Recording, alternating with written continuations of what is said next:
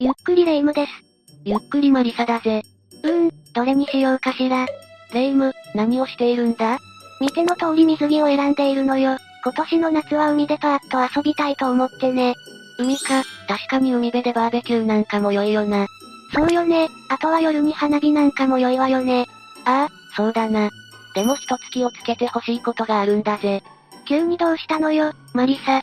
夜の海には霊が集まりやすいと言われているから、あまり水辺に近づかないようにした方がいいと思うんだぜ。あっちの世界に誘ってくる霊がいるかもしれないからな。出かける前から怖すぎて心が折れちゃいそうよ。ということで今回は、実在する恐ろしい心霊海岸第2弾について解説していくぞ。それでは、早速解説スタートだ。第7位は100人浜だ。ここは北海道幌泉郡にある海岸で、過去に起きたとある事故が、この海岸の由来になっているんだぜ。気になるわね。うーん、100人乗っても大丈夫とか？稲葉物置じゃないんだぜ。だとしたら、想像もつかないわね。一体どんな事故が起きたのかしら？遥か昔の江戸時代の出来事なんだが、近くを航海していた大型船が強烈な風に煽られてしまい、乗り込んでいた100人の乗組員が海に投げ出されてしまったんだ。そしてその100人の乗組員が変わり果てた姿で流れ着いたのが、この100人浜ってことなんだぜ。それは不運な出来事だったわね。乗組員のご冥福をお祈りするわ。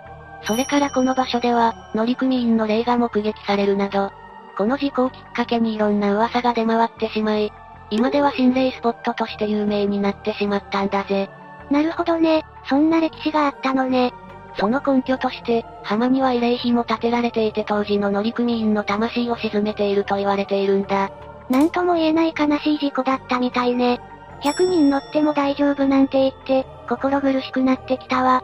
ほんと勘弁してほしいんだぜ。それで話は少し変わるんだが、この100人浜は襟裳岬にある海岸なんだぜ。襟裳岬って、どこで聞いたかわからないけど、なんだか耳馴染みのある地名だわ。歌謡曲のタイトルなんかにも使われているよな。襟裳岬は北海道の最南端にある岬で、サーフィンやバイクのツーリングスポットとしても有名なんだぜ。さっきまでの雰囲気とは打って変わって、いきなり陽キャ感溢れる映えスポットになっちゃったわね。とても呪われた海岸とは思えないわ。あと100人浜は、なんと10キロにわたって砂浜が続いているぞ。さすが北海道、スケールが違うわね。第6位は材木座海岸だ。ここは神奈川県鎌倉市にある海水浴場で、サーフィンだったりヨットだったり、家族連れで海水浴や海の家の焼きそばを楽しむスポットなんだぜ。へえ、すごく快適で楽しそうな海水浴場ね。私も今度、遊びに。ってマリサ、今回は呪音海岸の解説じゃなかったかしら？ああ、そうなんだぜ。その割にはなんだか楽しそうな海岸じゃないの。表向きには、なんだぜ。材木座海岸はマリンレジャーが楽しめる海岸なんだが、実はこの場所、鎌倉時代には罪人の処刑場があったっていう、曰く付きの恐ろしい場所なんだ。え、そうだったの？ただの海水浴場に見えるけど、実際にはそんな歴史があったのね。そうなんだぜ、かなり意外だったんじゃないか？それはもちろんよ、海の家の焼きそばが気になってしょうがないわ。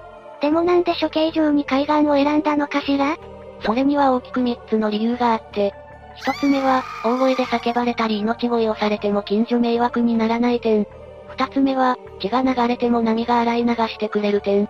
そして三つ目は、そもそも見通しが良すぎて逃げようとしても逃げられない点なんだぜ。うわぁ、マリサの説明通り、まさにうってつけの場所だわ。だろう？実際にもこの海岸からは、多くの人の骨が見つかっているんだ。過去にこの場所で命を落とした人たちのものなんだろうな。そんな事実を知ってしまったら、もう純粋に海水浴を楽しめない気がするわね。これだけじゃないんだぜ。ここに現れる霊は、海水浴客の足を引っ張って溺れさせて、命を奪ってしまうという噂があるんだ。海中で足を引っ張られたら、もう溺れるしかないじゃないの。そうだな、まああくまでも噂ではあるが海といえば7月8月がシーズンだから。特にお盆の時期は気をつけておいた方が良いと思うぞ。わかったわ。でも、そんな恐ろしい海岸で遊ぶなんて私にはできないから、おとなしく海の家で焼きそばでも食べておくわ。第5位は宇野須断崖だ。ここは岩手県下平郡にある海岸なんだが、海水浴じゃなくて断崖絶壁の風景が楽しめる場所なんだぜ。本当に断崖絶壁って言葉がぴったりの場所だわ。まるでサスペンスドラマのラストシーンみたいね。まさにそうだな。この断崖絶壁の高さはなんと200メートルもあるんだ。球場にえぐられた陸地の様子から、まるで崖が太平洋に突き出ているようにも感じられるんだぜ。200メートルって相当な高さよね。崖から下を覗いただけで足がガクブルしてしまうわ。でもそのスリル感とか非日常感が強いせいか、結構有名な観光スポットにもなっていて、過去には小説の舞台にもなったくらいなんだぜ。え、そうだったのね。もっと薄気味悪い場所をイメージしていたわ。ただ、この場所は有名な観光地になっている一方で、崖から身を投げる人が昔から後を絶たなかった場所でもあるんだ。予想はしていたけど、崖にはこの手の話がつきものよね。ああ、それにこのウノス断崖は天気が良ければ絶景なんだが、天気が悪いと昼間でも濃い霧に包まれていて、なんとも言えない薄気味悪さを感じてしまうんだぜ。足でも滑らせようものなら、大変なことになるわね。あとこの場所では、怪奇現象も多発しているんだ。例えば人のうめき声が聞こえてきたり、人の影が見えたり、展望所の近くでは足をつかまれるなんて話もあるんだぜ。ここで命を落とした人の霊なのかしら？もしかしたら、そうなのかもしれないな。崖の下に引きずり下ろして道連れにしようと、待ち構えているのかもしれないんだぜ。霧の中で霊が待ち構えている、なんて想像してみると怖いわね。まああくまで想像の話ではあるけどな。それに夜はかなり不気味に感じると思うから、遊び感覚で行くのはおすすめしないんだぜ。実際に断崖絶壁を眺めていると、なんだか引き込まれてしまいそうになるわね。第4位は伊豆海岸だ。ここは茨城県北茨城市にある海岸で、関東の松島の異名を持った観光地なんだぜ。ええー、水も綺麗だし雰囲気も良くて最高ね。ああ、海岸線と松林の雰囲気も良いし、かの倉岡天心も愛したと言われているんだ。倉岡天心聞いたことがないわね。当時では珍しかった英語を駆使して、日本美術を世界中に広めた英雄なんだぜ。まあ倉岡天心の話は置いといて、とにかく伊豆海岸のロケーションはいつ見ても絶景なんだ。なるほどね。でも今のところ怖いところは見当たらないわね。ここからが本題なんだぜ。というのも、この場所は昔から身を投げる人が多くてな、自決する人たちの名所になっているぞ。ええー、こんな絶景スポットの裏にはそんな秘密が隠されていたのね。しかもこれだけじゃないんだ。ここでは過去に集団自決が何度も行われていて、掲示板など SNS で集まった人たちが一斉に命を絶った場所でもあるんだぜ。そんなことがあったのね。なんとも言えないけど、悲しい出来事だったわね。しかも、ここを訪れた人を仲間に迎え入れようとあの手この手で誘ってくるって噂もあるんだ。どういった手を使ったのかしら？もしかして焼肉デートかしら？それに釣られるのは霊夢だけなんだぜ。じゃなくて、大人が集団で輪になっているところに、心配した男性が声をかけてみると、突然腕を掴んで海に引きずり込もうとしたんだ。かなり強引な作戦ね。あとは知人の顔になりすまして誘ってきたって話もあるし、どうにか仲間を増やそうと自爆霊も必死なんだぜ。なるほどね。この世に未練や恨みを持つのは仕方がないけど、生きている人間を巻き込むのはやめてほしいわね。第3位は錦ヶ浦だ。ここは静岡県熱海市にある海岸で、普段は観光客やカップルで賑わう、絶景が楽しめる場所なんだぜ。これまたサスペンスドラマさながらのロケーションだわ。ああ、錦ヶ浦周辺にある海岸のほとんどは断崖絶壁だからな。崖の上から海を見下ろすと、思わず足がすくんでしまいそうになる場所ばかりなんだ。わかるわ、見ているだけでゾッとするもの。さっきレイムも言っていたが、この錦ヶ浦は、約2キロにも及ぶ断崖絶壁のおかげで何度もテレビドラマや映画のロケ地に選ばれているんだぜ。ということは、私もテレビで見かけたことがあるかもしれないってことね。でも万が一、崖から落ちちゃったら大変なことになるわね。まあそれがないように、崖には落下防止の柵が設置されているから安心してほしいんだぜ。そうなのね。でもそれにしては厳重すぎはしないかしら？よく気がついたな。というのも錦ヶ浦は海に身を投げる人が後を絶たない、ある意味で名所となっているんだ。ただの観光スポットじゃなかったのね。なんでも錦ヶ浦の崖に立つと、なぜか吸い込まれてしまいそうな感覚に陥って、ついつい海に飛び込んでしまいたくなるみたいなんだぜ。え、それってもう乗っ取られかけているじゃないの。そうかもしれないな。過去にここで命を落とした人たちが、自爆霊となって、新たな仲間を迎え入れようと誘っているのかもしれないな。かなり迷惑なお誘いね。それにこういった怨念は、気の弱い人や人生が嫌になった人とか、そういった人に影響しやすいと言われているから、そういった人は特に、雰囲気に飲み込まれないように注意しておいてほしいんだぜ。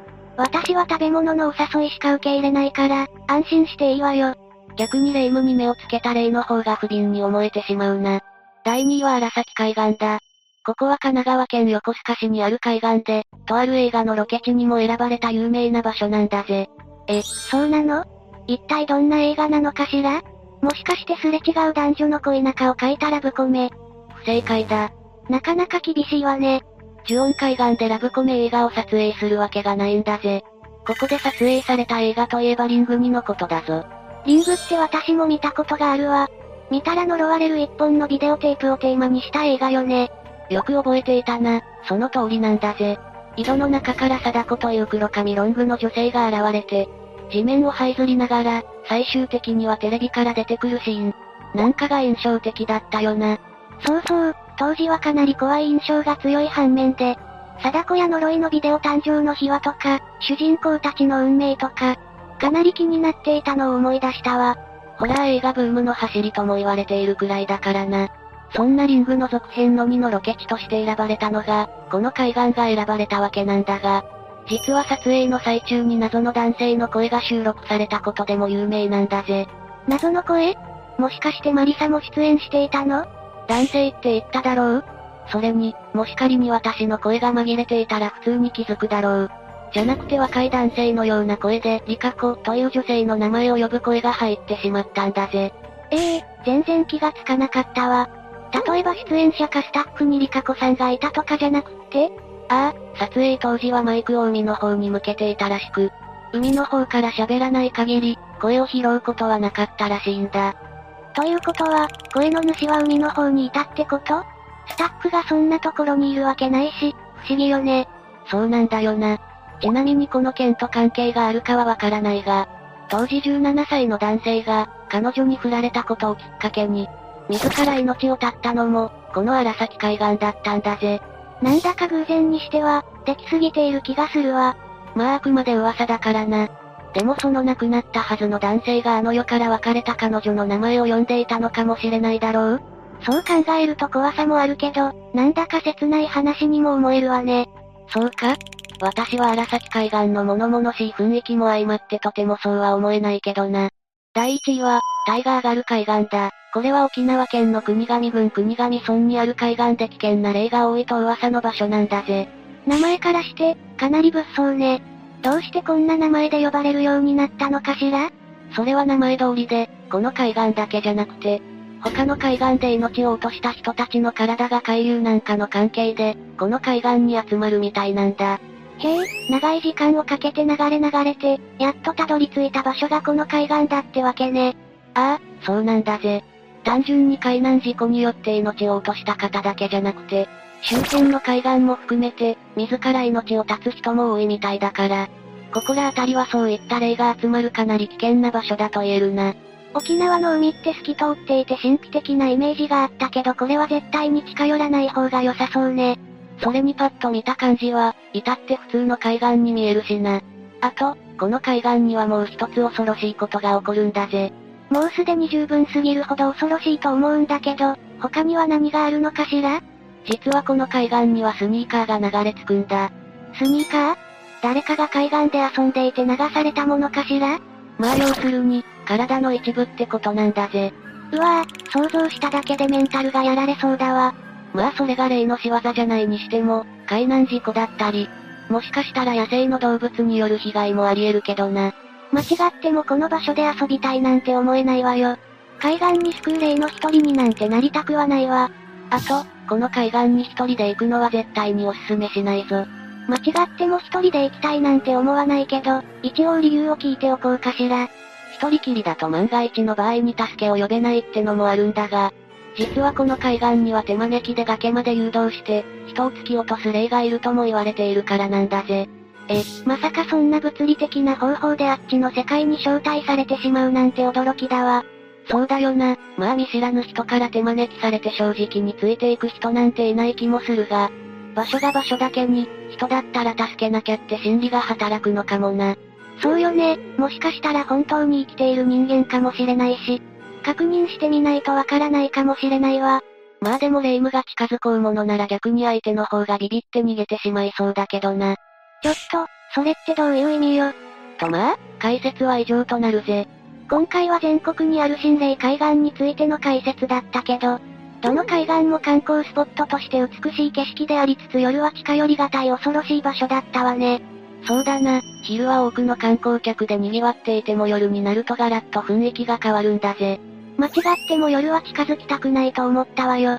きっと霊たちが海に引きずり込もうと待ち構えているぞ。私はおとなしく、海の家の焼きそばを堪能しておくとするわ。さてみんなは今回の話を聞いてどう感じただろうか？他にも、いかにもヤバそうな雰囲気が漂う海岸や、恐ろしい事件や事故が起きた海岸を知ってるって人がいたら、コメントで教えてほしいわね。